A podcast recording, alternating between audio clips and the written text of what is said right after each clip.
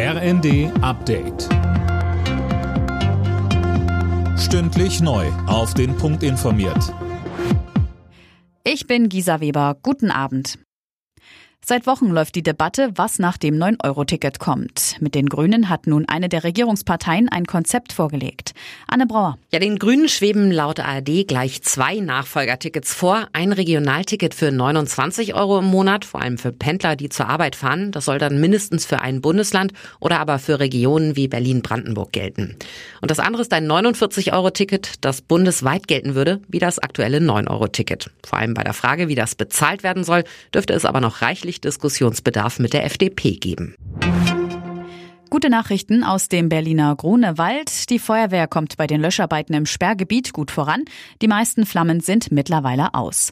Am Vormittag sind die Einsatzkräfte dann auch mit Spezialgerät auf den Sprengplatz vorgerückt, auf dem das Feuer ausgebrochen war. Dazu Berlins Feuerwehrchef Carsten Homrichhausen. Wir waren jetzt vor Ort und konnten uns mit Robotern einen Blick entsprechend vor Ort machen und sind jetzt gerade dabei zu bewerten, wo haben wir dort noch Schwerpunkte. Und äh, wenn wir Schwerpunkte erkennen, dann werden wir mit den Robotern gesteuert über den Feuerlöschpanzer mit entsprechendem Löschmittel dann auch tätig werden können. Nach monatelanger russischer Blockade haben in dieser Woche vier Frachter mit mehreren 10.000 Tonnen Getreide die ukrainischen Häfen verlassen. Aber über 20 Millionen Tonnen lagern dort noch. Der Abtransport ist nach Einschätzung des Kieler Instituts für Weltwirtschaft kaum zu stemmen. IFW-Forscher Vincent Stamer.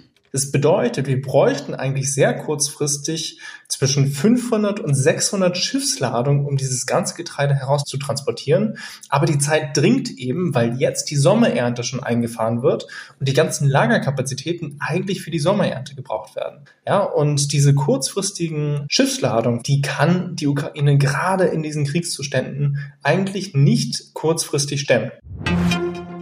Im niedersächsischen Nordheim hat eine Firma eine ziemlich unerwartete Lieferung bekommen. Rund 75 Kilo Kokain im Millionenwert aus Südamerika. Zur Überraschung der Mitarbeiter, die mit einer ganz normalen Lieferung gerechnet hatten. Alle Nachrichten auf rnd.de